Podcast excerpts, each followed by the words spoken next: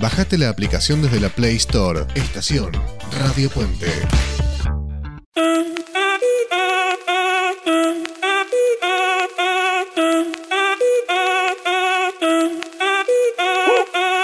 Si el ritmo te lleva a mover la cabeza, ya empezamos como es. Mi música no discrimina a nadie, así que vamos a romper. Toda mi gente se mueve.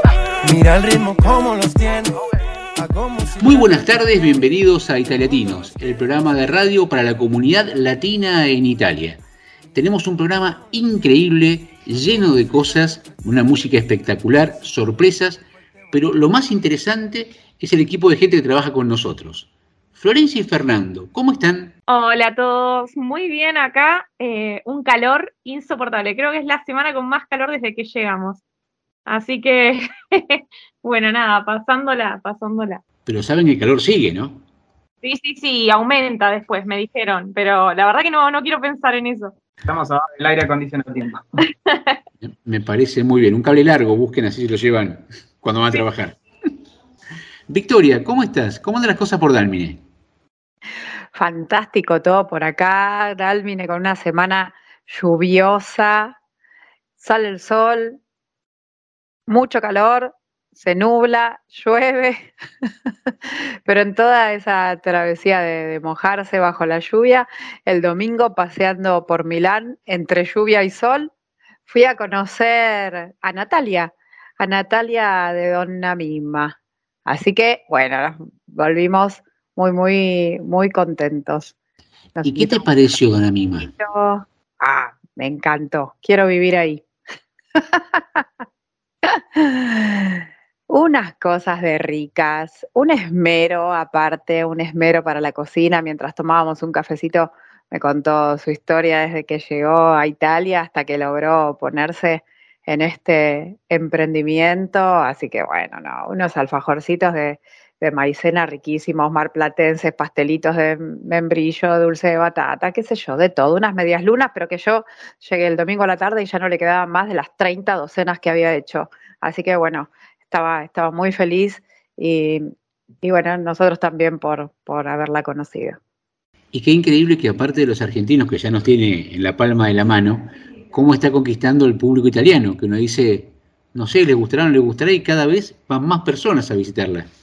Sí, claramente. Empezó contándome lo, lo primero que, que, producía y ya unos meses después, bueno, se superó ampliamente.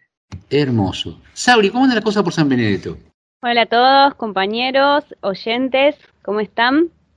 Muy bien aquí en San Benedetto. El fin de semana pasado estuvimos eh, visitando dos veces el cine, un cine que hay aquí muy cerca de San Benedetto, en un shopping que se llama Chita del Stelle.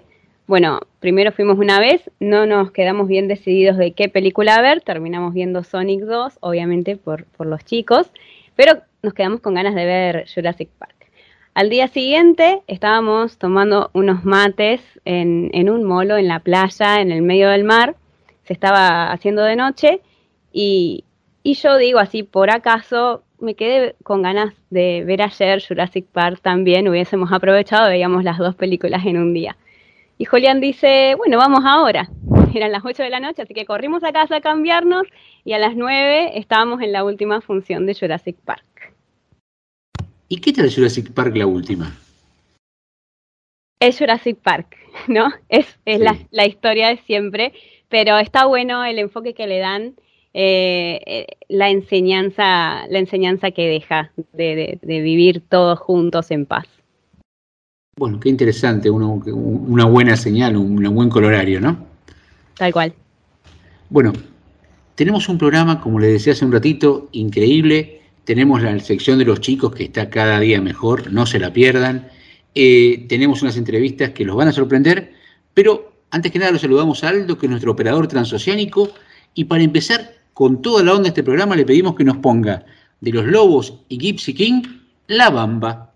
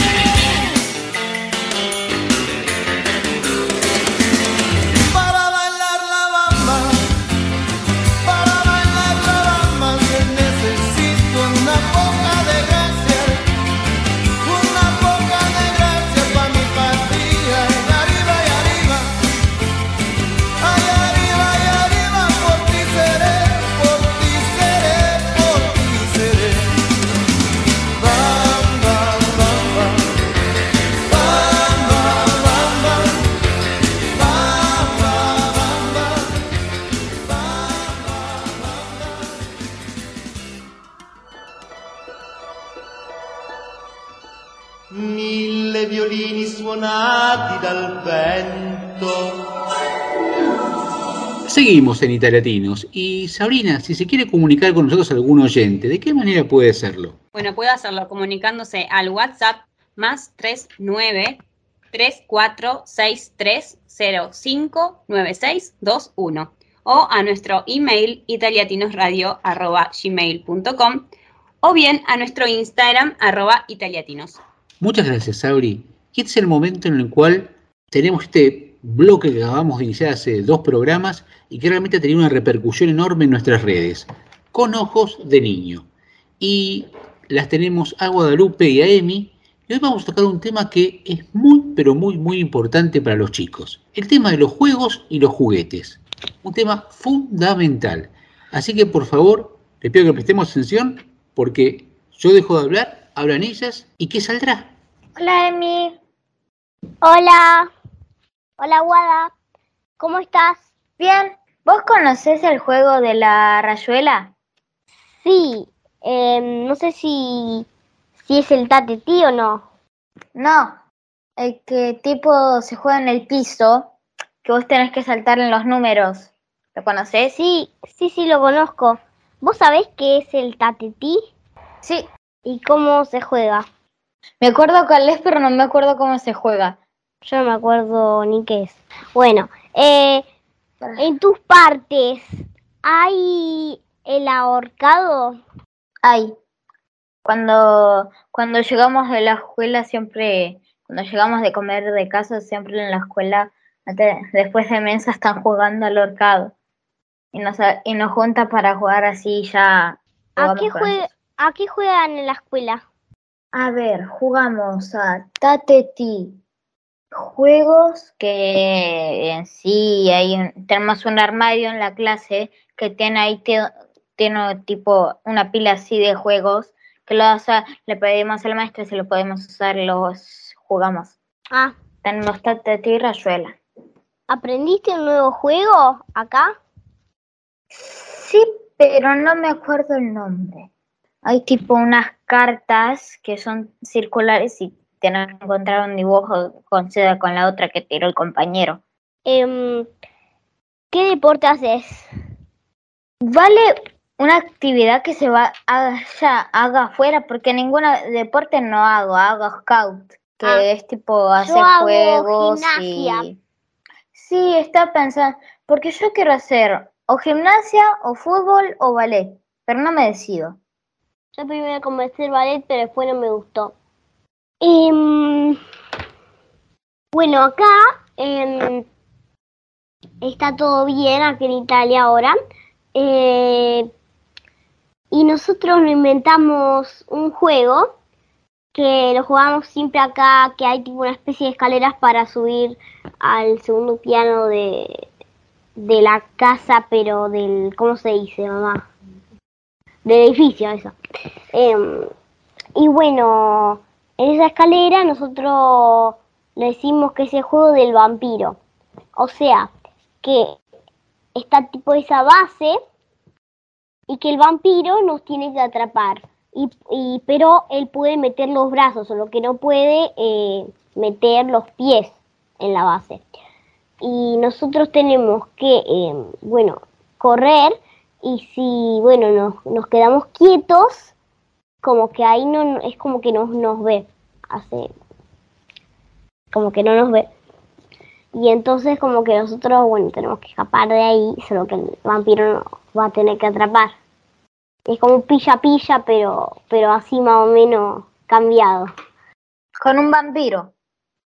Sí, más o menos con un vampiro y que hay una base y que vos podés agarrar, podés, el vampiro solo puede elasticar las manos para alargar más las manos para atraparnos. Y bueno, después, después, eh, bueno, cuando te quedas quieto no te ve. O sea que no te puede completamente atrapar. Yo en la escuela, hoy nos dieron un, una hoja que decía que el- al final de la escuela, a la primera hora, porque a mí me queda un día y medio, porque voy solo a la hora de la mañana, nos dijeron que a la hora de la mañana no, no vamos a estudiar, solo vamos a ir afuera. Vamos a ir tipo a un lugar que no nos dijeron bien qué es. Y nosotros nos vamos a llevar nuestra merenda y las maíz y un mantelito para sentarnos. Porque vamos a hacer un picnic afuera por la salida y nos vamos a dar regalos y cosas así. Ah, eh, sí, yo tengo tipo una cosa así, pero es más gimnasia, pero no en la escuela, sí, como que nosotros va, nos vamos de la escuela, hay que llevarse comidita, agua y todo eso. Después, bueno, algunos si quieren llevan juegos. em, y bueno, se va a... Nos vamos ahí a la playa que hay y algunos también se, se, se meten en malla. Sí, eh, y se meten al mar. Y bueno, después el otro día se empaparon todos. Y bueno, hablando de eso, el otro día me fui a la Argentina también. ¿Vos qué querés preguntarme o contarme? ¿En dónde estás vos? ¿Hay una plaza? Em, sí. ¿Y qué juegos hay? Mm, no hay juegos en esa plaza, pero hay muchos en parques de juegos. En que hay algunos toboganes y, y altalinas, que no, no me acuerdo cómo se decía acá. Eso, la hamaca. em, y bueno, también bueno, hay muchas otras cosas más. Yo el otro día con mi papá, va, el otro día, hace cuatro semanas, no, mi papá me proponió de ir a un parque que yo no conocía. Y fuimos con el auto, es que si tenía que ir en el auto, si no, no se podía. Y estaba muy linda porque tenía tipo juegos de ejercicio. Para mí, ¿vos conocés los tipos, los cosas que están en los parques de ejercicio? Eh, sí, sí, acá hay muchos en realidad parques de ejercicio. Yo más o menos visité unos tres parques de ejercicio. Sí, y a mí esos son, a para mí esos son juegos. ¿Por qué? Porque yo me, divir- me divierto jugando, usando esos. Yo también, es como un parque de juegos, pero no es un parque de juegos, pero al final jugás igual porque es muy divertido en realidad.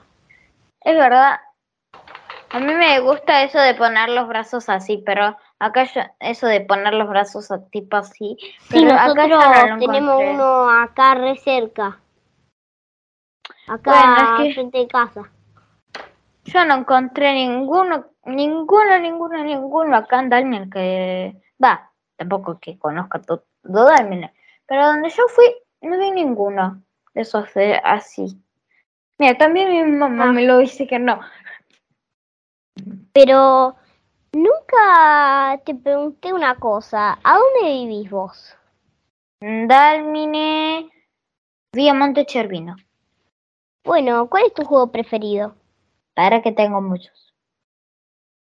No sé, elegí uno o decime tres, cinco.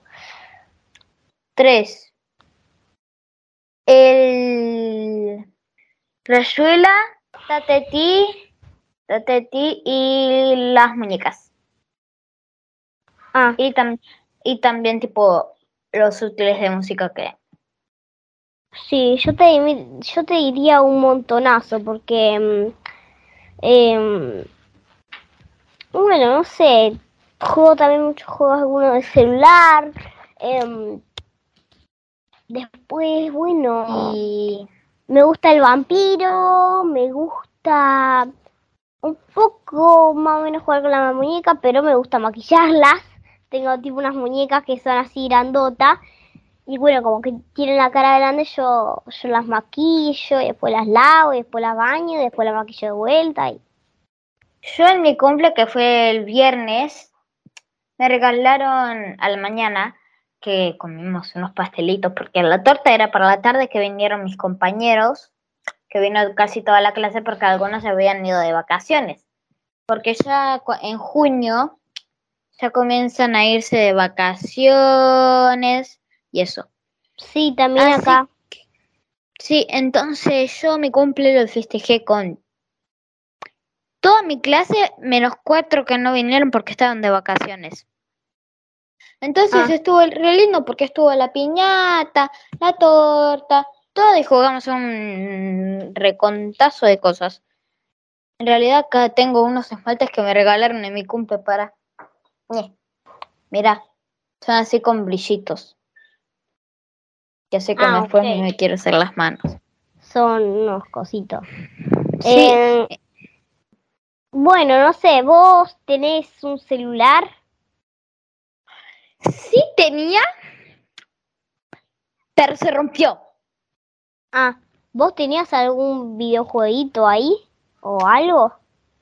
Sí, en el celu sí tenía muchos. Tenía una ventana que ahí dentro tenía muchos que justo el día que se me rompió, me quería descargar un juego. Yo no me lo puedo descargar más. Yo todavía tengo mi, otro- yo todavía tengo mi celu y me instalé Roblox, mm, Minecraft que me, que me dio euros mi madre, o sea, lo compró mi madre. Em, tengo uno que se llama Pou, pero estoy pensando desinstalarlo. ¿Cómo vas a desinstalar el POU? ¿Cómo? Bueno, no sé, pero ¿Cómo? también me salió aparte nena, me salió naturalmente nena, lo sé, pero... Bueno, Y tengo un- una especie de Minecraft, pero que no es el verdadero porque mi hermano no, como que tiene menos opciones. Y mi hermano no puede tener ese verdadero, puede ser que tiene más opciones, entonces juega ese que tengo, que tiene menos opciones. No tiene tantas cosas. ok. Y para que pienso. Y yo acá en Italia, en el parque, tengo una tirolesa, ti- ti- tirolesa. Y acá, porque acá tengo, tipo, vos vas recto, acá está la plaza, mi casa. Entonces vos vas recto, doblás y estás en el parque. Ah, que bello, yo también quería tener eso. Y, a- y enfrente del parque tengo mi escuela. Entonces todo re fácil. Pero con... Sí, porque hay un dicho que dice, el que vive más cerca llega más tarde. Y es verdad. Y es verdad, porque vos te pensás que llega más temprano, más temprano y al final llega tarde. En vez ya si vos sabes que no va a llegar temprano, porque es muy lejos, arranca tipo, si la escuela es a las 8. Ok, em, y ahora te quería contar, em, bueno, que nosotros también tenemos una tirolesa, solo que está un poquito más lejito y está en el Lungomare acá de San Benedetto. Y hay muchos parques igual. Sí, porque a mí Y hoy, me y hoy justo me tiré, hoy. Apenas primero de comenzar la radio. Fuimos a la playa y yo me tiré con unos amigos. Ahí. Sí, porque a mí me dijeron que en el parque había una tirolesa y dije, ¿cómo que hay un hueco en la tierra? En la tierra. ¿Cómo va a ser? No, porque había la tirolesa ahí en el parque. Porque a mí me dio un susto. Chicas, les agradezco muchísimo, muchísimo esta charla. Siempre empezamos hablando de juegos, terminamos hablando de otras cosas, por ejemplo, las tirolesas. Les agradezco mucho, mucho, mucho. Ustedes no saben la cantidad de personas que nos mandan mensajes hablando de, este, de esta sección. Gracias, Emi. Gracias, Guadalupe. Y para terminar este bloque le vamos a pedir a Aldo, que nuestro operador transoceánico, si nos puede poner el tema de Tagarnina, Tubo y Fa, la americana.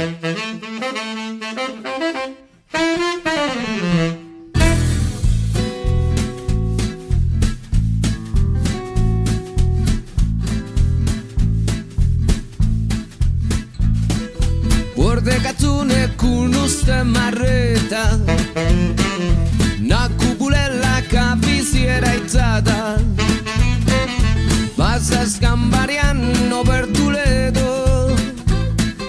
Come un uovo vede fa guardare Tu puoi fare l'americano, americano, americano. Sientami chi ti fa fare.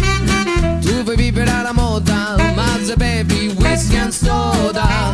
Poi ti senti disturbato Tu ballo rock and roll Tu gioca baseball Ma è sorte peccamel Chi te li dà la borsetta di mamma Tu vuoi fare l'americano Americano, americano. Ma se nato in Italia Senta me non c'è sta niente a fa Ok Napolitan Tu vuoi fare l'americano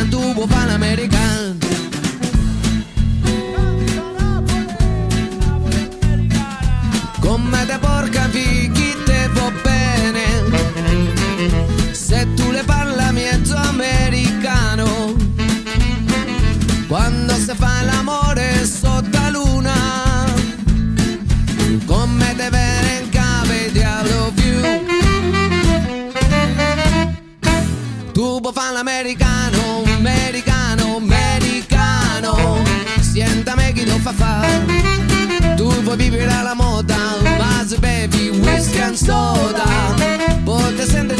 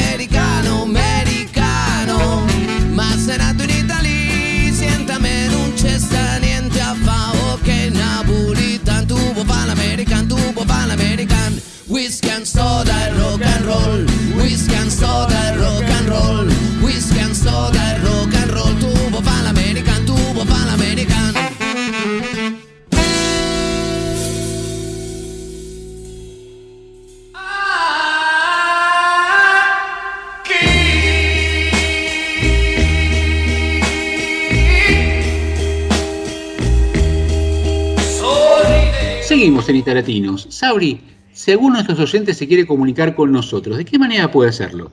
Puede escribirnos un WhatsApp al más 39 3463 05 9621, escribirnos un email a italiatinosradio.gmail.com y pueden seguirnos y también escribirnos en Instagram arroba italiatinos. Muchas gracias, Sauri.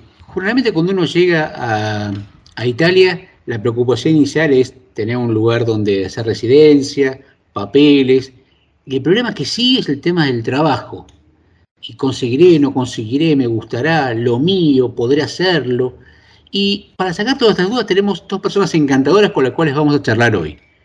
Mariana y Vilma, muy buenas tardes, ¿cómo están? Hola, buenas tardes. Muy bien, muy bien, muy bien. Gracias por convocarnos. Cuéntenos, ¿qué hacen, hace cuánto que están en Italia y qué están haciendo ahora? Bueno, yo hace casi 20 años que vivo acá en Udine y soy enfermera, ya de 40 años. Eh, obviamente que es una profesión que nunca me ha faltado trabajo, pero bueno, al principio en un primer año tuve que hacer el reconocimiento del título y luego empecé a trabajar como enfermera. En la primera parte me hice asumir con un contrato, pero después trabajé como libro profesionista y hasta ahora trabajo como libro profesionista. Pero hace cuatro o cinco años que vengo desarrollando otro tipo de trabajo. Entonces, estoy trabajando y, y haciendo muchas disciplinas holísticas, que eso es lo que me está gustando mucho ahora, en este momento. Disculpanos, dijiste disciplinas holísticas, algunos saben qué es, otros no saben qué es. ¿Nos puedes aclarar a qué nos estamos refiriendo? Muy bien. ¿Qué, eh, qué es la naturopatía? Es una profesión nueva, digamos, que está emergiendo. ¿no? ¿Qué significa? Ayudar a las personas y promover que las personas aprendan y tengan conciencia de curar su cuerpo, de tener, eh, o sea, que se esté atenta con lo que le sucede a su cuerpo para evitar desequilibrios tanto físicos como psíquicos y energéticos. Con cambios de actitud, con métodos naturales, con todas las cosas naturales, un naturópata, un buen naturópata puede remediar muchos problemas que eh, de otra forma no lo podría hacer, porque usa todo, eh, todo lo que es natural. Obviamente que como es natural está un poco más de tiempo, no es como un médico que le va a dar una pastilla y va a resolver la cosa eh, en dos días. Es un cambio de hábito, es un, una mirada más allá, digamos, porque el cuerpo se enferma porque, porque la energía de nuestro cuerpo tiene eh, un aura muy, mm, digamos, muy sutil, muy, muy fina, especialmente el emocional. Y todo lo emocional es lo que a nosotros nos enferma. Cuando entendemos eso, por eso está también la biocodificación, están muchas disciplinas que ayudan a darse cuenta qué es lo que está pasando en mi interior para que yo me dé cuenta que cómo puedo solucionar. Hola Vilma, un gusto, Sabri te saluda. Hola, ¿qué tal, Karina? Bien, dijiste que tu disciplina está en auge y yo quiero saber cómo está la sociedad italiana eh, en cuanto a esa disciplina. Si saben lo que es, si lo toman bien, si hay un público eh, para ello o todavía no, o todavía está demasiado en auge. Exacto. Bueno, yo eh, concurrí a, estudiar este, esto en Venecia, ¿no? Hay una escuela, Botticelli, que trata todos tipos de, de disciplinas holísticas, por un lado. Por otro lado, te diré que está en pleno emerger este asunto, que creo que va a tener un, futuro bastante sí, provisor, promisorio, porque la gente ya se tira mucho para lo natural últimamente todavía no sabe esta profesión instalada, pero veo continuamente que las escuelas de naturopatía están en su auge. Entonces hay gente que lo veo por YouTube, lo veo por las redes, que ya está estudiando y ya se está interesando. Lo que pasa es que no es solo el, el estudiar cómo eh, llevar a cabo una persona con enfermedad, sino hay muchas otras disciplinas que ayudan. Entonces, son muchos cursos, mucho aprender, muchas cosas que tiene que ser, lleva su tiempo y su dinero, porque no es, no es, no es poco lo que cuesta hacer eh, tantos cursos, ¿no? Entonces, este, pero veo que yo tengo algunos, algún, sí, digamos muchos eh, italianos que han venido. Lo primero que tuve fue clientes italianos, no, no latinos, ¿eh? porque me conocían ya de, mi, de, mi, de mis otros trabajos, porque tuvieron confianza en mí, porque les explico, les explico y les enseño cómo tiene que cambiar sus hábitos y su estilo de vida para que la cosa sea más saludable y puedan tener una vejez más sana. Eh, Mariana, te abro el juego. Eh, recién eh, Vilma dijo que nuestras emociones nos pueden enfermar. Ahora, ¿nuestras emociones también nos pueden curar? Sí, totalmente. Nosotros tenemos que aprender justamente a equilibrar nuestras, nuestras emociones. Las emociones no son, no son ni buenas ni malas, justamente son emociones. Entonces, si uno está triste, tiene que darse el permiso de llorar si uno está alegre, tiene que darse el permiso de reír. Entonces, justamente lo que nosotros tenemos que hacer es aprender a gestionar nuestras emociones. Y en este aprender a gestionar nuestras emociones tenemos distintas herramientas.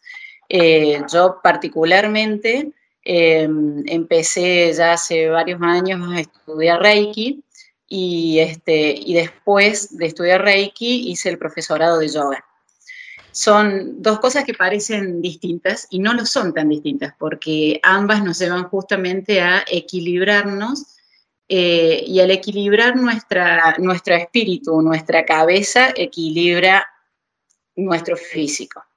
Entonces, eh, por ahí la gente piensa que hacer yoga es solamente una cuestión de tonificar eh, músculos y en realidad lo que busca el yoga a través de cada una de sus posturas o de sus asanas es tranquilizar la mente. y cuando tranquilizamos la mente, gestionamos las emociones. Y lo mismo pasa con, el Reiki.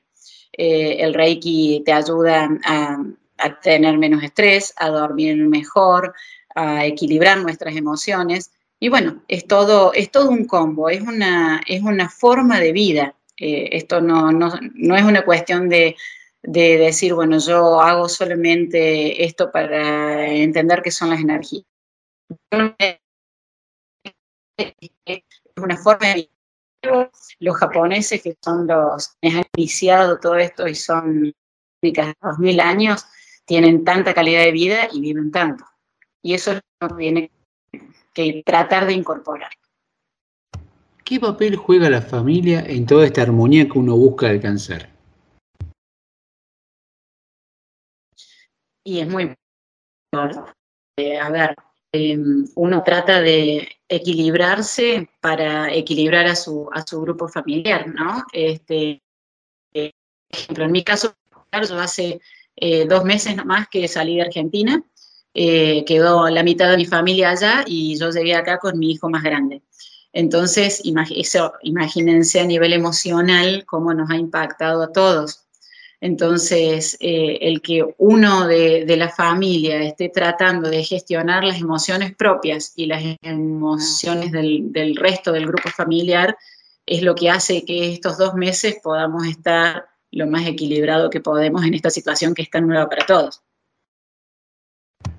¿Y cómo afecta de tu, de tu ejemplo personal y de la gente que conocen eh, la emigración a esta armonía? ¿Ayuda? ¿No ayuda? ¿Qué, qué impresión tenés al respecto? A ver, emigrar no es para nada fácil, es una decisión que se toma con mucho tiempo. En nuestro caso empezamos un año antes de, llegar a, Italia, empezamos con la decisión, eh, todos los preparativos, la venta de las cosas, los pases de los chicos el colegio, toda la documentación nuestra, nosotros somos abogados, preparar nuestros títulos para poder este, validarlos. Eh, y automáticamente desde el día uno uno empieza a tener todas las emociones dadas vueltas, ¿no? no hay forma de poder canalizarlas las 24 horas del día. Eh, así que, bueno, fue gestionar todo esto y lo peor es cuando uno realmente llega, ¿no? Este, cuando uno pone el pie en Europa, realmente ahí es cuando empieza el baile y no es nada parecido a lo que pensábamos que iba a ser. Todo se nos da vuelta. Y decime, generalmente en el imaginario general, el abogado es una persona que está siempre apegada a las normas, puede ser un poco más estructurado que otras profesiones. ¿Cómo pasaste de la estructura de las normas al Reiki? Bueno, es la pregunta que me hace todo el mundo. Eh, en la pandemia, cuando ah, nos obligaron a, todos a quedarnos quietos en nuestras casas, yo desaceleré mi ritmo de una manera impresionante. Yo trabajo en tribunales en Córdoba, eh, en el fuero penal, así que soy más estructurada todavía de lo que ustedes creen. Y justamente eso es cosas que no tenía tiempo de ver. Y me gustó, me gustó encontrarme en mi casa, me gustó estudiar lo que son las energías, el poder ver que son totalmente compatibles, ¿no? Uno cree que no, pero es todo, todo es compatible con todo, es, es todo un, un, mundo, ¿no? Este, porque, por ejemplo, la paz, la tranquilidad, este, y todo el mundo me decía, uy, ¿qué pasa que estás tan bien? ¿Qué pasa que estás tan tranquila? Y lo que pasa es que uno empieza a encontrarse. Así que esa fue la manera de, pasar de un, de, una, de un lado al otro, digamos. ¿Qué le pasó a la Mariana abogada cuando cumplió un mes en Italia y dijo, uy, ya estoy hace un mes acá? ¿Cómo te sentiste? Mira, eh, a ver, son dos, sentimientos eh, opuestos, ¿no? Por un lado, uno llega con toda la fuerza a decir, bueno, vengo, presento la carpeta, declaro mi residencia, me sale todo, y llegué y me encontré con este gran problema que hay de las actas digitales, que no las están reconociendo en Italia, que estamos peleando todos para que las reconozcan. Imagínense yo siendo abogada, conociendo el valor de lo que es justamente la Convención de la Haya. Entonces, eh, vos decís, no pueden estar dudando de esto porque es una convención que hace tantos años llevamos todos adelante. Entonces me quería morir, porque yo pensé que en dos o tres meses iba, iba a tener la ciudadanía para que llegue mi familia y me choqué contra un muro impresionante. Y por otro lado, gracias a Dios, estaba Vilma, este, con toda su familia que nos cobijó y son, y son ellos quienes nos están sosteniendo y cada vez que yo me bajo a nieve me largo a llorar porque no me sale y porque extraño a mi marido, porque extraño a mi hijo y bueno, y ahí aparece Vilma que es una, una topadora y nos sostiene y su marido y sus hijos y bueno. Entonces nos pasó esto de, de llegar con una ilusión y chocarte contra una pared que no podés hacer nada, porque no depende de nosotros, sino que depende en este momento de que, bueno, que Italia emita la, la circular, que es una cosa rara porque ya existe. Entonces, bueno, eso es lo que nos pasó. Chicas, le voy a pedir, para ir cerrando la nota, por favor, no desde los libros, desde su experiencia personal, a la gente que está con ganas de allegarse y de venirse a Italia, un consejo cada una desde el punto de vista de la armonía, no desde el punto de vista de los papeles, un consejo de vida, de cada una, por favor. Ahora, lo importante eh, en este caso siempre es tirar el carro siempre para el mismo lado, ¿no? Tanto si es un matrimonio que viene con sus hijos, en este caso yo vine con mis cuatro hijos ya hace casi 20 años. El tema es abrir la mente y ser enseñable y adaptarse, porque son diferentes. No vemos de afuera, que tienen algunas costumbres nuestras, son diferentes, son muy diferentes. Entonces, cuando uno viene con esta mentalidad de adaptarse rápidamente y aceptar, se hace un camino fácil. Y eso es lo que te allana bastante, porque te haces querer rápido, porque los italianos nos quieren mucho, los argentinos. Al menos, está, y acá en el Friuli, que son bastante duros y bastante cerrados, pero yo nunca sentí que me hicieran un desprecio o una diferencia, al contrario. Ellos nos tratan como si fueran sus primos y así te lo hacen sentir. Hay que abrir la mente y dejarse de los orgullos y de los montón de cosas atrás y adaptarse a ellos. Y entonces la, cosa se hace más fácil. Sí, yo creo que mm, apoyando lo que dijo Vilma, este, fundamentalmente es venir eh, en familia, eh, si se viene en familia o si se viene solo, pero pensando y sintiendo que se puede y que todos los sueños que nosotros pusimos el día uno en nuestra cabeza para tomar la decisión de llegar acá, de a poquito los vamos a poder ir consiguiendo. Entonces es eh, tener esa, esa fe en uno, de decir, bueno, eh, voy a poder lidiar con las piedras que me vayan eh, apareciendo en el camino y voy a correr como, como hace el agua cuando encuentra una piedra, que no choca, sino que encuentra otra alternativa. Mariana, Vilma, muchísimas, muchísimas gracias por estas, estas pastillas de sabiduría que nos acaban de regalar. Eh, quedamos en contacto con ustedes para que necesiten en el programa y para cerrar este bloque le pedimos a Aldo, nuestro operador transoceánico, si nos puede poner de Pedro Aznar. Mientes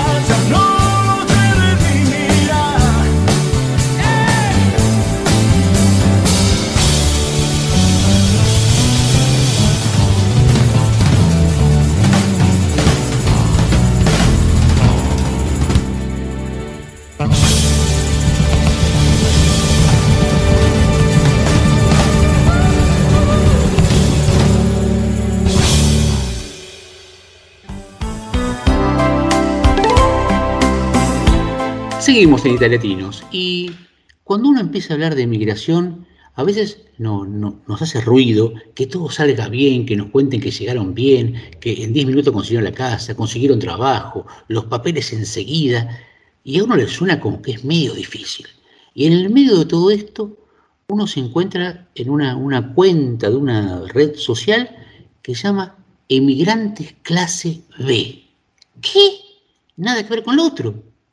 Así que lo que hicimos fue buscar quién está detrás de esa cuenta para preguntarle, ¿qué es eso? Debo, muy buenas tardes, ¿cómo estás?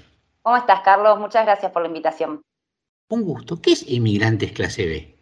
Inmigrante clase B. Sí, Inmigrante. Inmigrante clase B, cuando pensé, tenía muchas ganas de, de crear una cuenta para mostrar la vida de, de un emigrante, inmigrante en, en otro país. Dije, bueno, ¿qué le pongo? Y veía otras cuentas que decían vivir en España, eh, no sé, recorrer el mundo, viajemos. Yo digo, pero esto es todo muy, muy rosado. Dije, no, voy a hacer lo que yo soy. Yo soy inmigrante irregular aquí en España. Entonces dije, no es lo mismo que el que viene con pasaporte o ciudadanía. Yo soy una clase B, o sea, no estoy jugando en primera de los inmigrantes, estoy un poquito más abajo. Y dije, bueno, inmigrante clase B, y dije, de última después lo cambio. Y no, quedó, quedó y ya es como una marca, y ya es como más fácil de distinguir. Me escribe gente y me dice, yo también soy un inmigrante clase B, sin explicarle el concepto.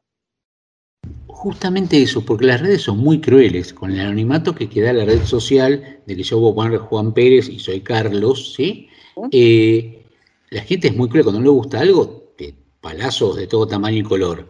¿Cuál fue la recepción de la gente que te, te escribía a tu cuenta?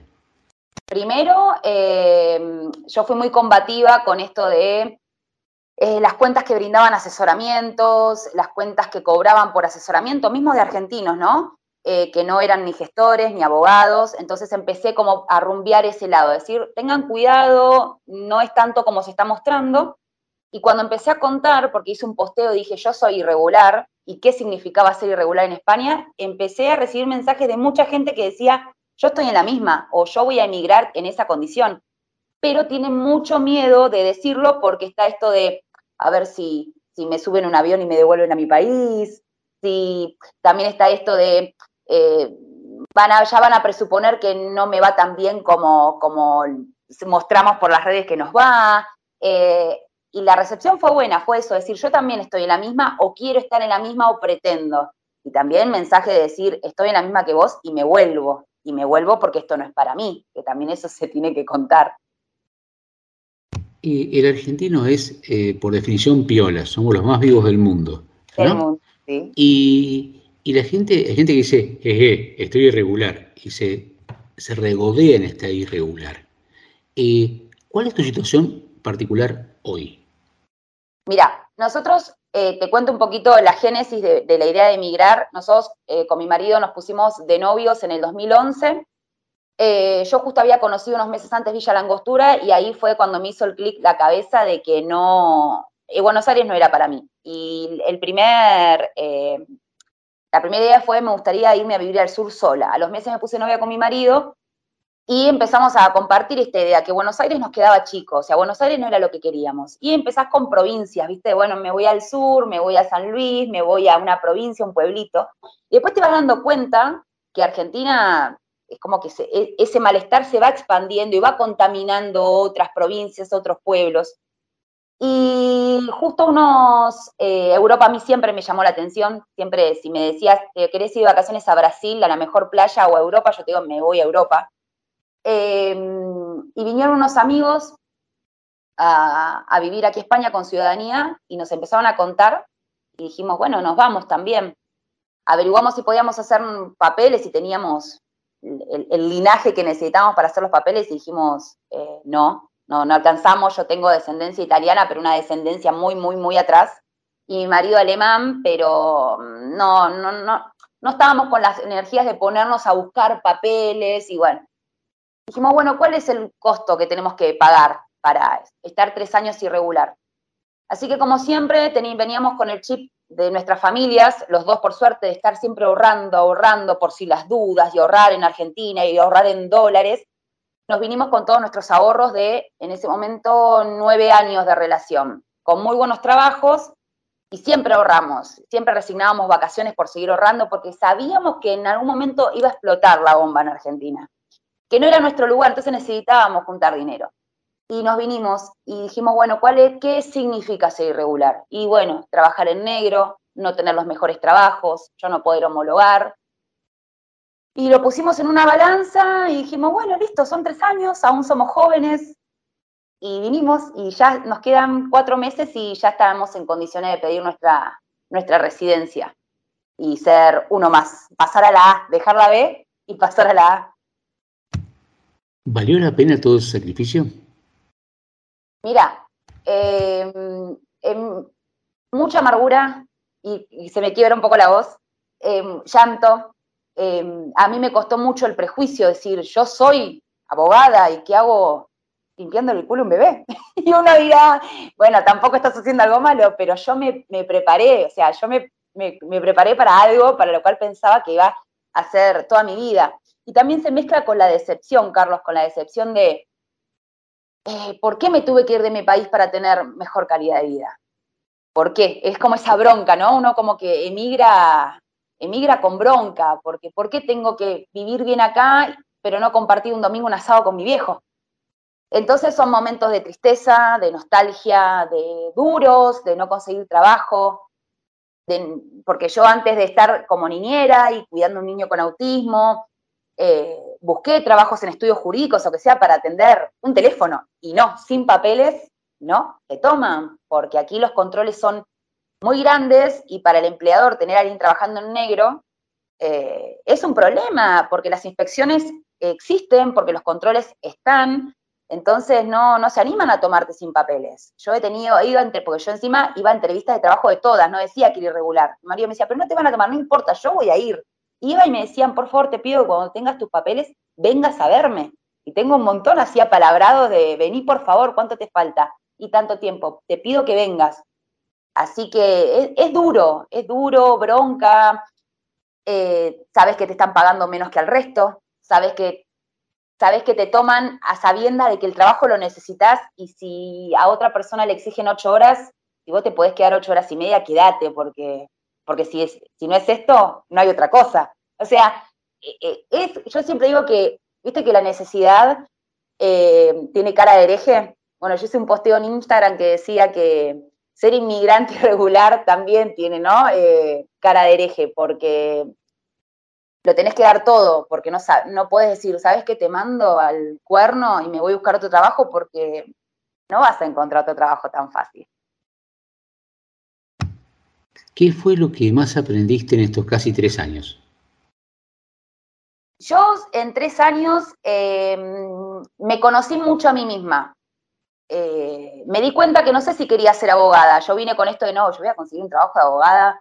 No sé si era eso. O sea, eh, imagínate, hija única, mis padres me dieron absolutamente todo, todo, todo servido, pero en un momento empecé a descubrir de, de a ver, ¿era lo que quería o, o, fui la proyección de mis padres que sanamente, porque no lo van a hacer a mal, en mí proyectaron todo lo que ellos no pudieron? Entonces yo llegué aquí a España y como digo siempre, cuando uno emigra, con o sin papeles, uno rompe su zona de confort, no es que sale, la rompe, la destruye, y, ahí te tenés que rearmar, en el nuevo país donde elegiste, tenés que rearmarte.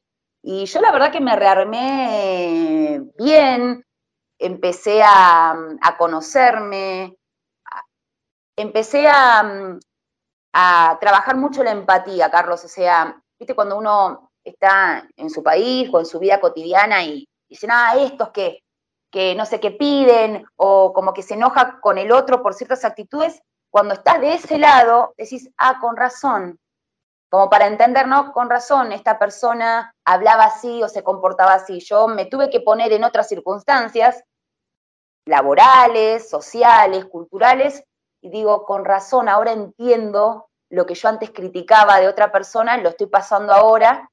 Entonces, yo gané mucha calidad humana mucha, en mí, yo transformé muchísimo. Eh, romper toda, toda mi, mi, vida eh, sin, sin tocar mi esencia, porque sigo siendo la misma, pero yo gané calidad humana al 100, 100%. ¿Cómo eh, fue la evolución de ustedes como pareja en estos tres años? La mejor. Viste que mi mamá siempre decía, ay, hija, yo tengo miedo que estando allá solitos quizás empiecen, porque mamá es muy dramática. Mamá, te adoro, si estás escuchando esto, pero ella siempre es como, no, a ver si, si se empiezan a estar solitos y quizá les... No, la verdad, en tres años, nunca fuimos conflictivos, nunca tuvimos crisis, nunca tuvimos nada, siempre fuimos muy, muy compañeros, pero reforzamos, y además, Carlos, confinamiento, confinamiento en otro país y sin trabajo en ese momento, ¿sabés lo que era? No, divino, la pasamos genial, dijimos, le dije al alemán, listo, ya está, somos el uno para el otro, vos de acá no te vas nunca más. vos de acá no te vas. Pero la verdad que bien, bien, bien. Él cambió muchísimo, era muy cerrado, secotes, tiene esa cosa alemana fría, tosca, claro. Y se empezó a relajar. Nos reímos a veces las cosas malas que nos suceden, ¿eh? Nos matamos de risa. Y hace tres años llegó a España una abogada, ¿no? En un, pocas semanas vas a poder tener la posibilidad, con papeles en la mano, de decir, bueno, elijo ser algo, ¿no? Eh, ¿Volverías a ser abogada el modelo de hace tres años o qué te gustaría hacer si pudieras elegir? Mira, ya tengo el plan de lo que vamos a hacer. Después te lo voy a contar, Carlos, y capaz en otra entrevista te, te dé la primicia. pero no lo puedo contar, no lo sabe nadie todavía. Pero mm, yo dije la profesión, no quiero saber más nada. Pero quizás la profesión a mí lo que me dé es algunas herramientas. eh, y con todo esto que estuve viendo de la parte de extranjería, de migración, me gustaría derivarla más a la parte social también, ¿no? Colaborar en esto, ¿no? En ayudar, en, en orientar, en, en desromantizar. Así que no sé si tanto de la parte administrativa, decir, te tramito tu papel, pero no sé, tendría que ver. Yo sé que la, la herramienta del derecho me da, me abre muchas puertas, pero también lo quiero fusionar con, con todo lo que aprendí humanamente en estos tres años de lo que es ser un emigrante. Eh, bueno, vos hablabas que tu esposo tenía este, este esquema alemán, pero también siempre se habla que los abogados son bastante estructurados, bastante apegados a las normas, ¿no? Y que esto lo hace medio como distantes, medio fríos, ser como el prototipo o el estereotipo del abogado. ¿Vos sentís que en estos tres años te, entre comillas, humanizó este tiempo que estuviste sin ejercer la abogacía? Sí, al 100%. Sí, sí, sí. Primero que empecé a, como digo, a trabajar de cosas que en mi vida había trabajado, porque yo salí del secundario, universidad, y mi primer trabajito fue dentro de un estudio jurídico. O sea, no supe hacer otra cosa en mi vida que ser abogada o estar entre papeles y todo lo que es el derecho. Acá llegué y me puse a trabajar otras cosas y me probé en otras cosas. Y empecé a conocer otras realidades. Y empezás a hablar con otra gente y, y- y empecé a trabajar, por ejemplo, di con un trabajo que era cuidar a un niño con autismo, y con autismo profundo y con trastorno del habla. Y, y eso fue un antes y un después para mí. Yo ahí aprendí a, a conectarme de otra manera, eh, aprendí a- no sé, queda como medio como utópico esto de que, ay, me fui a vivir afuera y ahora soy como Ravi Shankar y, me, rodean los pajaritos y... Pero lo que apunto es que todo eso malo que te sucede al emigrar, porque es una realidad, porque te vas, vas a tener tres millones de obstáculos, o sea, no va a ser maravilloso. La vas, a, vas a llorar, te- no vas a encontrar trabajo, no vas a encontrar alquiler, te vas a comer todos tus ahorros porque nadie te alquila nada, no te vas a poder empadronar tan fácil, no vas a poder tramitar rápido tu tarjeta de salud, eso se tiene que saber. Pero toda esa pelea, todo eso, eh, te- te- la cabeza te la tiene que modificar. Si no te- no te modifica la cabeza y tu vida, y estás jodido, jodida. Entonces, a mí todo eso malo, yo lo transformé un montón. Yo hoy me río, me- todo me cuesta, siempre digo, a mí todo me cuesta más. Mira, Carlos, ahora están con el tema de la que van a reformar para, para regularizar un montón de irregulares, y yo digo, pero la, yo que en tres meses tengo la regularización justo ahora, pero yo digo, bueno, esto, esto es porque tuve que aprender algo entonces en esos tres años. Entonces, al probarme en otros trabajos que en Argentina no lo hubiese hecho, eh, te cambia, te cambia, te cambia. Yo cambié, yo ahora me divierto más, me, me río más, me, me, siempre fui así jocosa, pero ahora es como que, es como que todo, o sea, no me preocupa.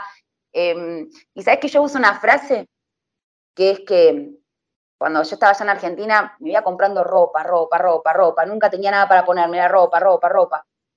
Y cuando te ves que tu vida la reducís en una maleta de tantos kilos, porque más de eso, ya desde ahí te das cuenta que tu vida pasa por otro lado. Yo desde que llegué acá me tengo que estar comprando ropa cuando digo, che, no tengo un short en verano porque traje ropa de invierno, me voy a comprar uno o dos. O sea, ya pasa por otro lado, porque ya tu cabeza está en, otro, en otra cosa, ya te diste cuenta que no necesitas todo lo que necesitabas ahí. Entonces, sí o sí te hace cambiar en calidad. Y evidentemente la, la, visión que uno tiene como, como turista difiere completamente a la tuya. Vos no fuiste pensando en unos días, algún lugar lindo para visitar, comer algo rico, comprar una pizza baratita. Y, ¿qué, qué tomaste, qué, qué, encontraste de España en este tiempo que, mm. que te gustó y que adoptaste? La tranquilidad. No sé si se debe a la provincia en la que elegí para vivir, que es Almería. Entiendo que sí, es como ir a vivir a Santiago del Estero o a, o a San Luis, ¿no? La gente tiene como una pausa muy distinta. Yo venía, claro, del acelere de Buenos Aires, de, del bocinazo, de, todo rápido, ¿viste? Y me pasaba que, iba a comprar al, supermercado, ni siquiera iba a una tiendita chiquita del barrio, y la cajera charlando con la que le compraba, cómo están tus niños, y esto y lo otro, decís, loca, soy yo y tres personas más atrás, dale. Y, después, cuando me atendía a mí, a mí también me preguntaba, ¿qué? ¿Qué hay? ¿Cómo va? Yo, también es conmigo. Y, la gente no se queja, porque yo empezaba a mirar como para buscar, ¿viste? Cuando empezás a buscar, che, mirá, que, ¿cómo puede tardar tanto? La gente como si nada. Entonces, esa pausa la incorporé. Hoy es como que voy a otro ritmo, como que ya después de tres años, la tranquilidad eh, en vivir, eso fue lo que me sorprendió, me gustó y lo adopté. Te agradecemos muchísimo por esta entrevista y para ir cerrando te voy a pedir un ejercicio. Supongamos que hoy es viernes estamos terminando la semana, que te está escuchando una persona que está en el aeropuerto de Ceiza dispuesta a subirse un avión para venirse a España, ¿no? E imaginemos un gran tacho de basura donde viene todo tipo de basura, ¿no? ¿Qué le dirías que tire a la basura antes de salir de Argentina? ¿Tiene que ser una cosa? Ahí entra de todo. Sentimientos, pareceres, cosas. Eh, bueno, a ver, eh, una cosa, eh, los prejuicios. Deja los prejuicios tuyos, personales. Dejalos. deja todo lo que eras, no sos más. Vas a llegar al país que elegiste y no vas a hacer nada de lo que eras en tu país, al menos al principio. Ponelo en pausa o tiralo. Y deja todos los modales argentinos, también déjalos. O sea, no les interesa, no les importa que tengamos a Maradona, al Papa y a Messi. Somos uno más. O sea, no vengas con esas ínfulas, déjalas y nada más que eso. Y que sea feliz y que disfrute el proceso. Muchísimas, muchísimas, muchísimas gracias, Débora. Eh, lindísimo, te agradecemos. Ponemos el programa a tu disposición para lo que necesites. sí, para cuando de acá a unos meses seas oficialmente, ¿sí? Pero voy a hacer siempre clase D, Carlos, ¿eh? No me voy a olvidar, ¿eh? Siempre voy a hacer clase nunca, D. Nunca hay que olvidar eso, nunca hay que olvidar eso.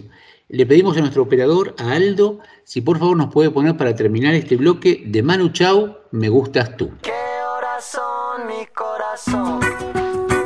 Te lo dije bien clarito. Permanece a la escucha. Permanece a la escucha. 12 de la noche en La Habana, Cuba. 11 de la noche en San Salvador, El Salvador.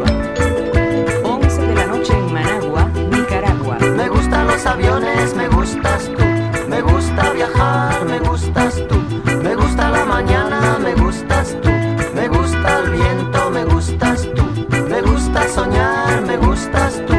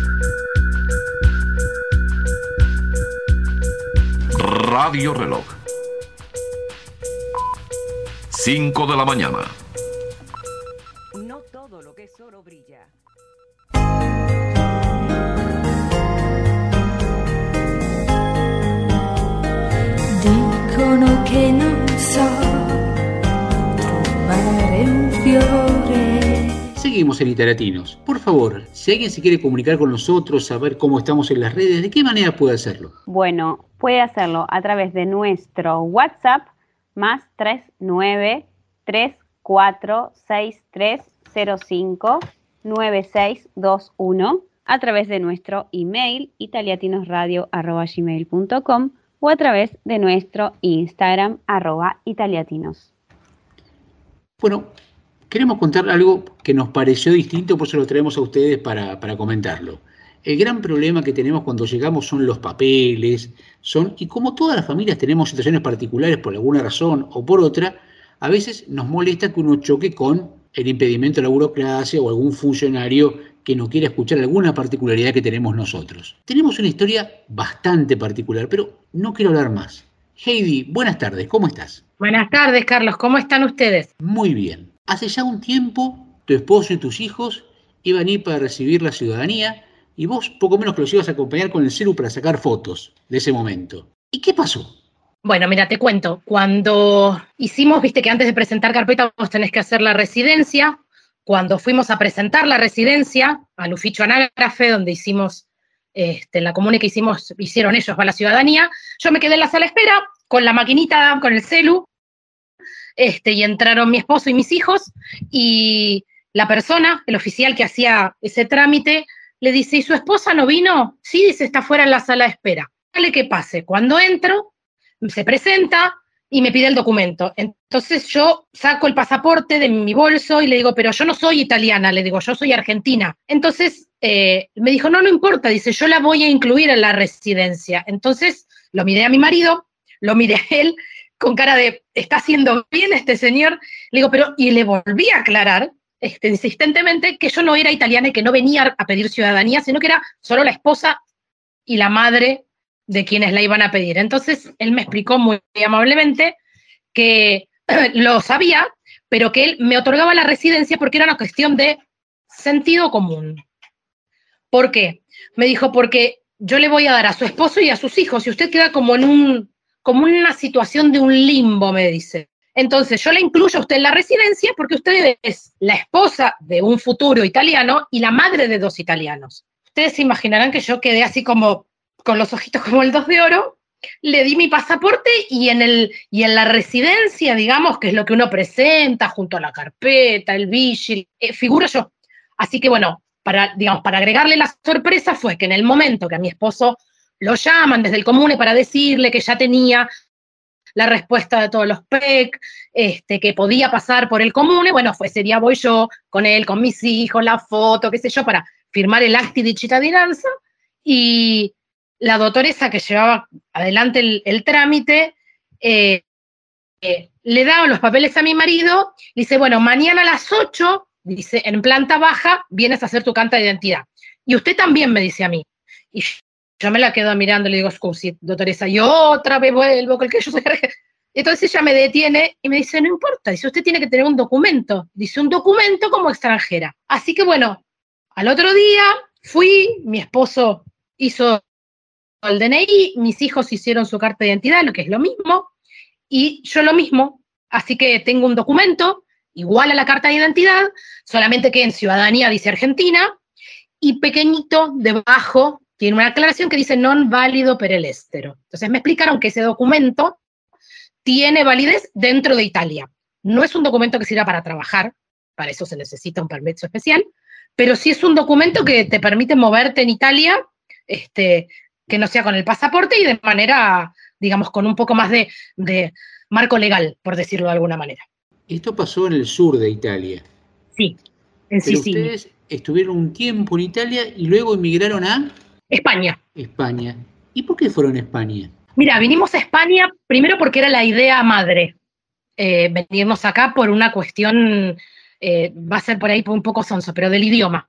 Porque nos parecía que iba a ser más sencillo, ya que de por sí emigrar es todo un tema, eh, iba a ser más sencillo eh, para todos el tema de- del idioma, así que te diría que nos quedamos un tiempo más porque se dieron circunstancias que nos hicieron que post ciudadanía nos quedáramos casi un año, Eh, pero la decisión fue lisa y llanamente por una cuestión de idioma que un poco que, que con el paso del tiempo nos dimos cuenta de que era una buena decisión, porque para todo tuvimos necesidad de, nos hicimos ense- enseguida, gracias a Dios, un matrimonio amigo que eran nuestros vecinos de la puerta enfrente, pero para todo yo en algunas cosas las necesitaba, no sé, tuve que ir yo al médico y necesité que mi vecina me acompañara, o, o había determinadas cosas que no sabíamos eh, cómo resolverlas y ellos eran un poco nuestra guía, entonces bueno, fue como que lo que nos terminó de convencer que, que el tema idiomático no era un detalle menor. Contame, más allá del, del idioma que tiene sus peculiaridades, porque si bien es un noventa y pico por ciento igual,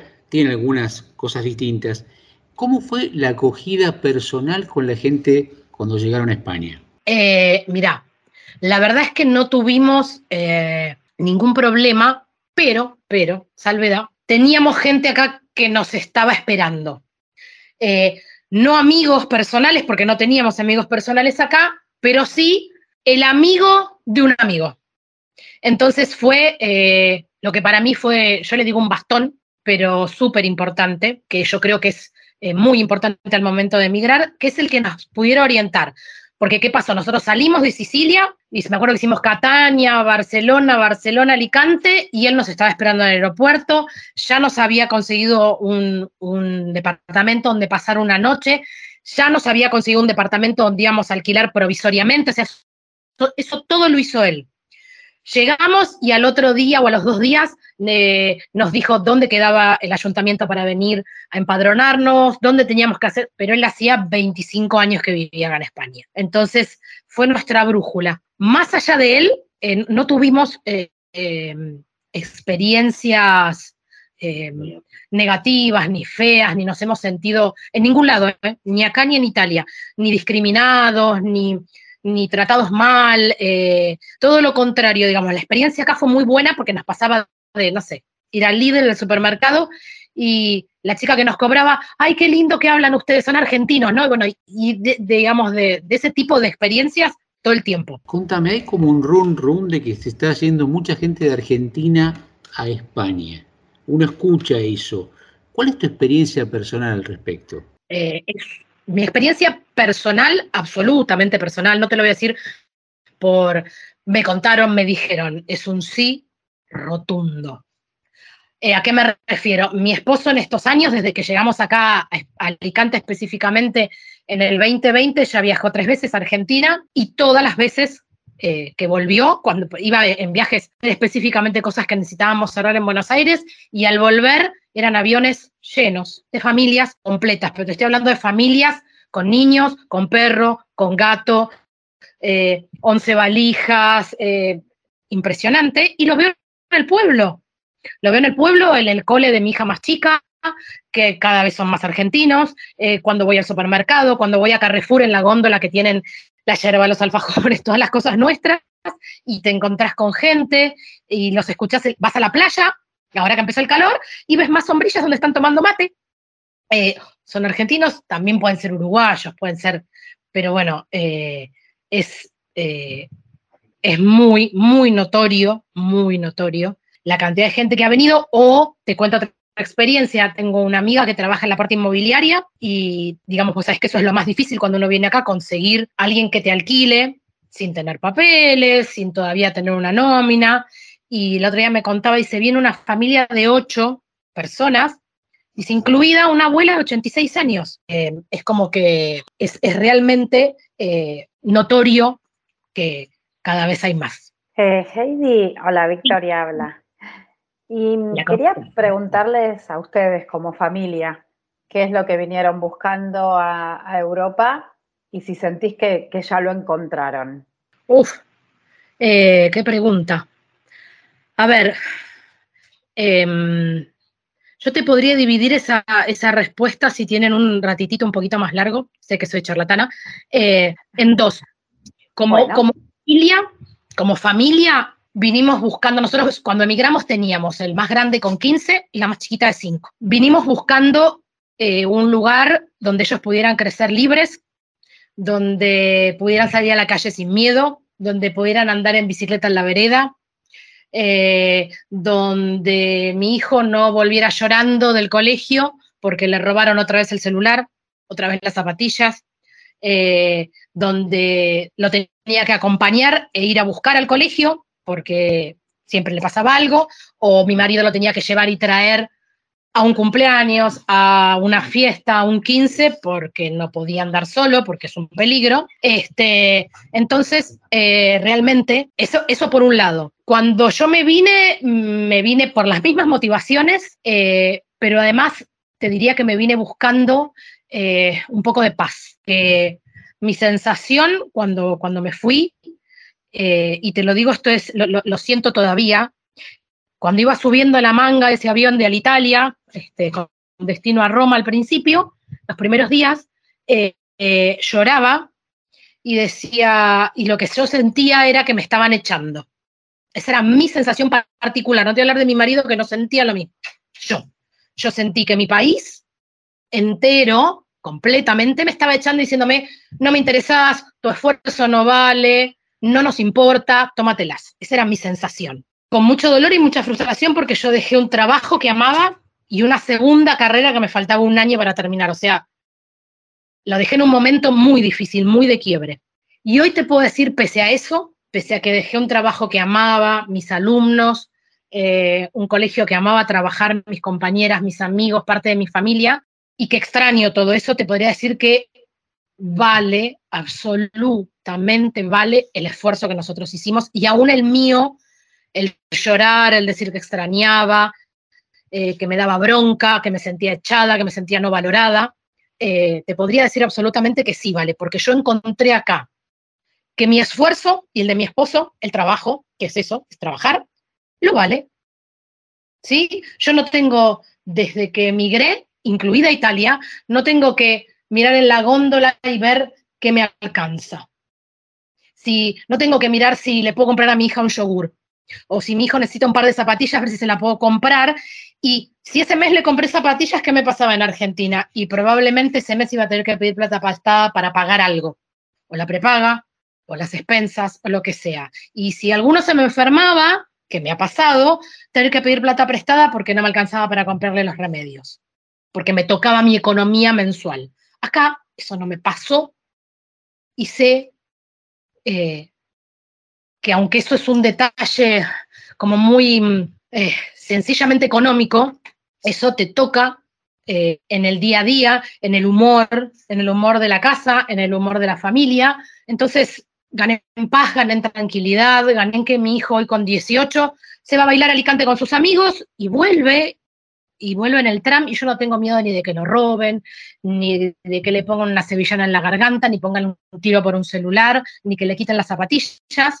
Eh, puedo salir a la calle, el otro día tengo un perrito recién adoptado y eran las 2 de la mañana y se habían, habíamos terminado de cenar un fin de semana y lo saqué al perro a dar una vuelta a la manzana y no estoy mirando todo el tiempo si me van a robar, ¿entendés? Eh, entonces, como nosotros también venimos de una mala experiencia a ese nivel, o sea, que nos hicieron una entradera eh, con un saldo horrendo, eh, policía, muertos y demás, eh, sí, absolutamente todo lo que vine a buscar lo tengo. Perdí. Perdí afectos, perdí cercanías, se me han muerto familiares y yo estoy lejos. eh, pero hoy te puedo decir que igual eh, la balanza me pesa a favor eh, de la paz y la tranquilidad, y ni hablemos del futuro eh, que les estoy dando a mis hijos. ¿Cómo te imaginas de acá a cinco años como familia? Mira, me imagino con mi casa propia, que hoy alquilo acá, eh, me imagino con haberle terminado de dar forma a nuestro, a nuestro emprendimiento, que funciona y todo, pero, viste, nada, todavía me gustaría darle más, más vuelta a lo que tiene. Eh, me imagino con, no sé, mi hijo más grande que, ama viajar, eh, me lo imagino pudiendo cumplir su lista de lugares que quiere conocer, desde Noruega, Finlandia y eh, demás. Te podría decir que eso me imagino también con, yo personalmente, con volviendo después de todo este tiempo a visitar amigos y la parte de la familia que me quedó, este, a darles un abrazo, este, a visitar algunos lugares que tengo ganas de visitar. Pero bueno, ese, es, y sobre todas las cosas es que te diría que lo que más imagino es la, la, la paz y la calma con la que acá vivo. Eh, esa cosa de no, no estar todo el tiempo saltando con las noticias que escuchás en la tele. Bueno, aún en guerra, ¿eh? aún estando lo que sucede este, con la invasión de Rusia. Eh, aún así, eh, espero seguir viviendo en esa paz este, casi aburrida en la que vivo hoy. Vos expelés docencia por todos lados. Cuando hablás, cuando te referís, ¿sí? no podés no ser docente. De todas las materias que has tenido que rendir como emigrante, ¿cuál fue la, la materia en la cual tuviste sobresaliente? Oh, pero, pero acá te voy a decir algo, acá voy a dejar la humildad a un lado absolutamente. Eh, adaptación, eh, porque, pero eso creo que también tiene que ver no solo con esta cosa que vos decís, sino con características personales. Yo soy una persona sobreadaptada, entonces me adapté perfectamente a todo. Siempre supe que era otra cultura, que tenía que tener paciencia, que no quería hacer rancho aparte y solo tener amigos argentinos, sino que todo lo contrario. Eh, tanto en Italia como acá, tengo más amigos italianos o españoles que argentinos, eh, pero adaptación. En esa creo que tengo un sobresaliente así, con mucho signo de admiración. Heidi, aplauso, medalla y beso, como se decía en nuestra época. Eh, gracias por, esta charla divina y gracias por habernos ofrecido no datos, sino tus impresiones, tus sensaciones, que eso es lo más importante y lo que realmente buscamos a través del programa que le llegue a nuestros oyentes. Te mandamos un saludo enorme para vos, para tu familia y te ponemos un tema que seguramente habrás escuchado, habrás disfrutado.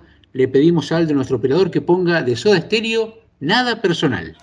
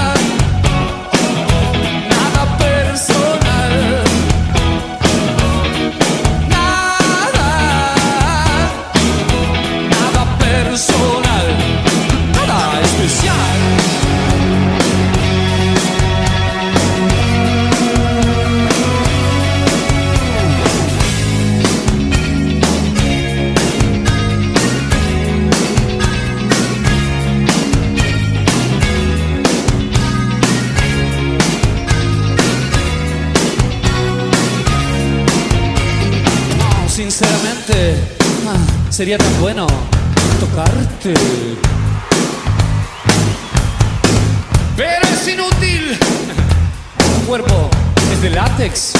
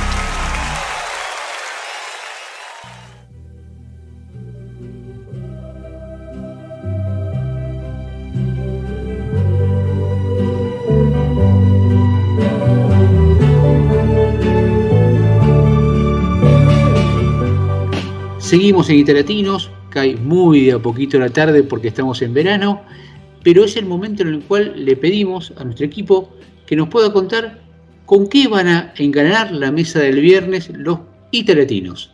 Sabri, ¿qué nos van a comer hoy ustedes? Bueno, nosotros vamos a hacer patas de pollo al horno, quizás con puré, papa frita. Estoy viendo qué hago con la papa, pero o puré o papas fritas. Perfecto. Comida simple, rica, que le gusta a todo el mundo. Es increíble eso.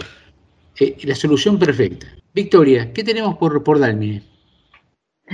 Por Dalmine, como se llegó el verano y hace calor, verduras. verduras, ¿sabes que Nos encanta el arroz frío, el choclo, tomate, rúcula, espinaca, lechuga. Así que hacemos como un autoservice de, de todo esto frío para, para, bueno, cada uno le va, lo que le va gustando se va sirviendo más. Y unos morroncitos asados que sabe hacer mi marido que quedan riquísimos, con aceite de oliva y ajo, que quedan geniales. Increíble. Hagan un costadito que ya vamos para allá.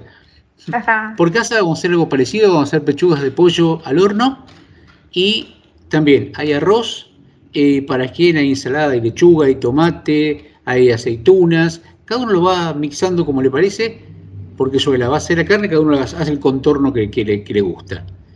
Eh, me parece que son las comidas típicas de estos días, ricas, sanas, con poco aderezo, pocas cosas raras, y para que uno pueda elegir. Hoy los chicos son bastante hábiles para, para armar sus platitos.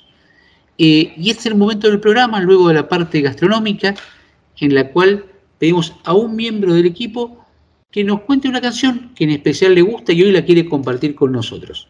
Bueno, eh, como saben, yo emigré a Brasil antes de venir a Italia en 2015. Emigramos a Brasil, estuvimos allí viviendo cuatro años. Mi esposo ya había vivido allí ocho años, con lo cual ya sabía portugués. Pero yo no. Incluso tenía como una negación con el portugués, decía que era el último idioma que aprendería en mi vida y demás, pero por cuestiones de la vida yo al final tuve que aprender portugués. Eh, y lo dejaba siempre para último momento, como hace cualquier emigrante, deja el idioma para último momento, que bueno, obviamente no se aconseja para nada, pero es lo que todo el mundo hace. Y yo, abocada al trabajo hasta el último mes antes de irnos a Brasil, no le daba mucha atención al portugués y mi esposo se esmeraba ¿no? en enseñarme portugués. Y cuando yo llegaba del trabajo siempre me ponía canciones con la letra traducida abajo, para que yo mientras comía, eh, bueno, eh, aprendía portugués. Yo estaba con una negación, hasta que escuché esta canción que me llamó la atención, me tocó el corazón, eh, bueno, me hizo recordar un momento de mi vida. Entonces fue ahí que me empezó a gustar el portugués y por muchos meses no me saqué esa canción de la cabeza, no me sacaba esa letra de la cabeza. Eh, y bueno, fue así que yo eh, hice el clic para poder aprender portugués, para sacarme ese, ese miedo a, aprender el portugués. Es de Adriana Calcañoto, se pronuncia eh, Adriana Calcañoto en español. Eh, sou eu assim sem você. Así soy yo sin vos.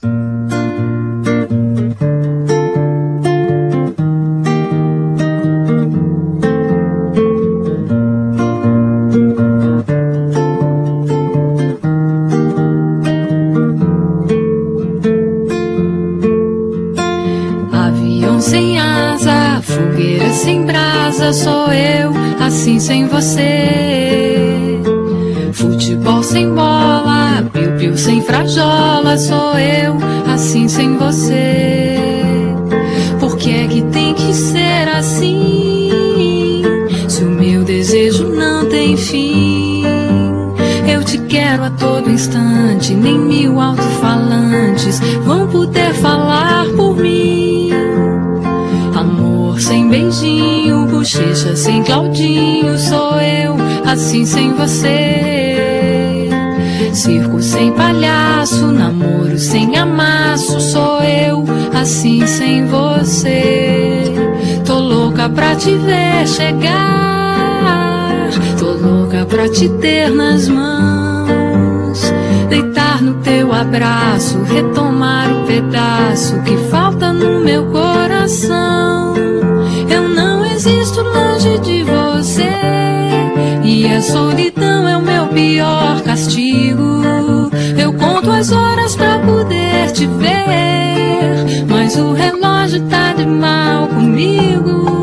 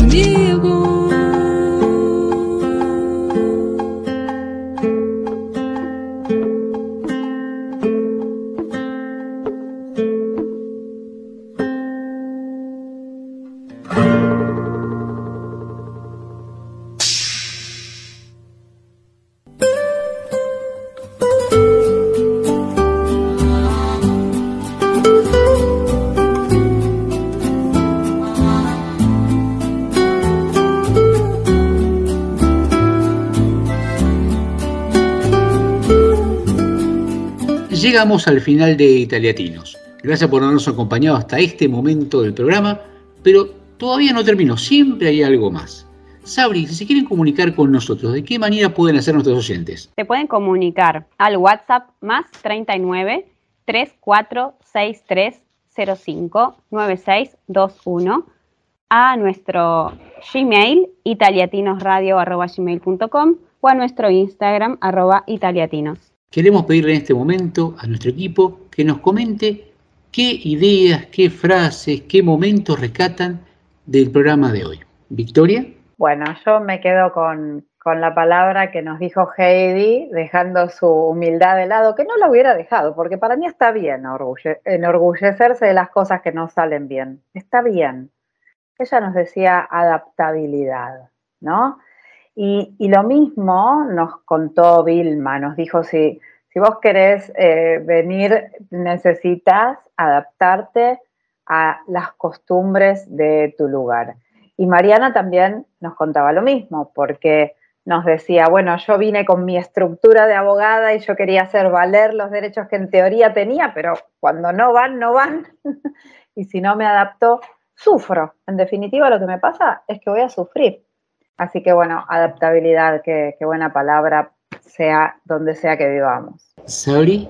Bueno, a mí me impactó lo que dijo Mariana de que, mm, o, o- o lo que dejó de entrever, que es que las cosas que la rutina no te deja ver.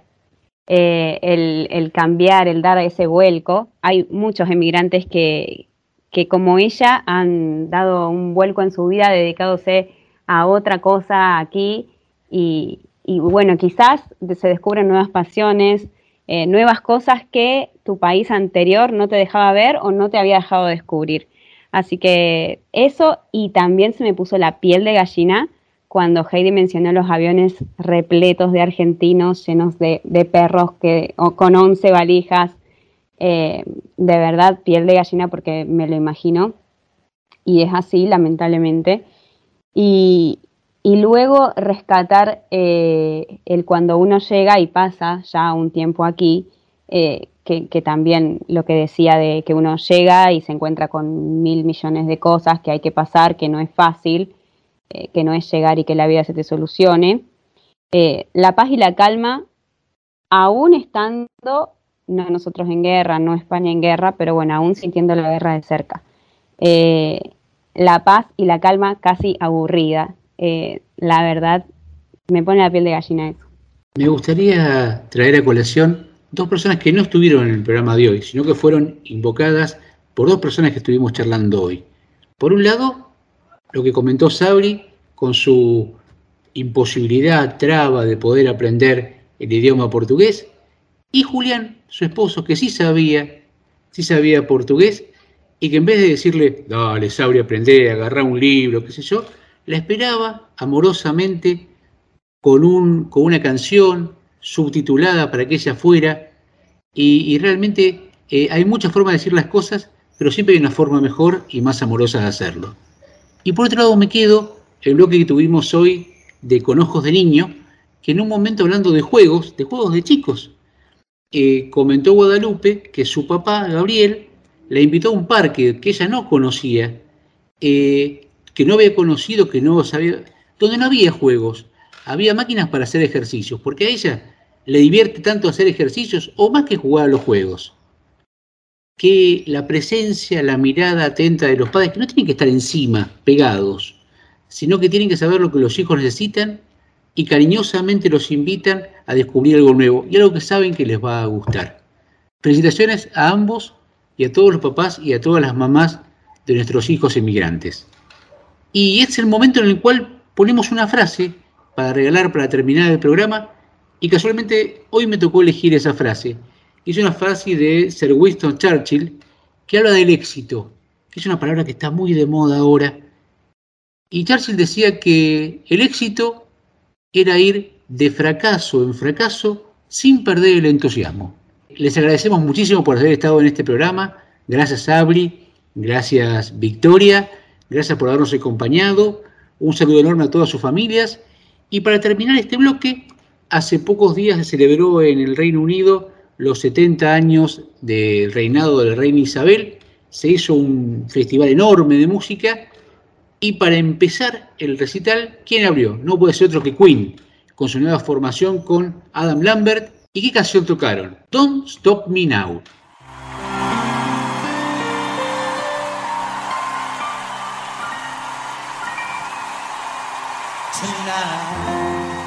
I'm gonna have myself a real good time. I feel alive.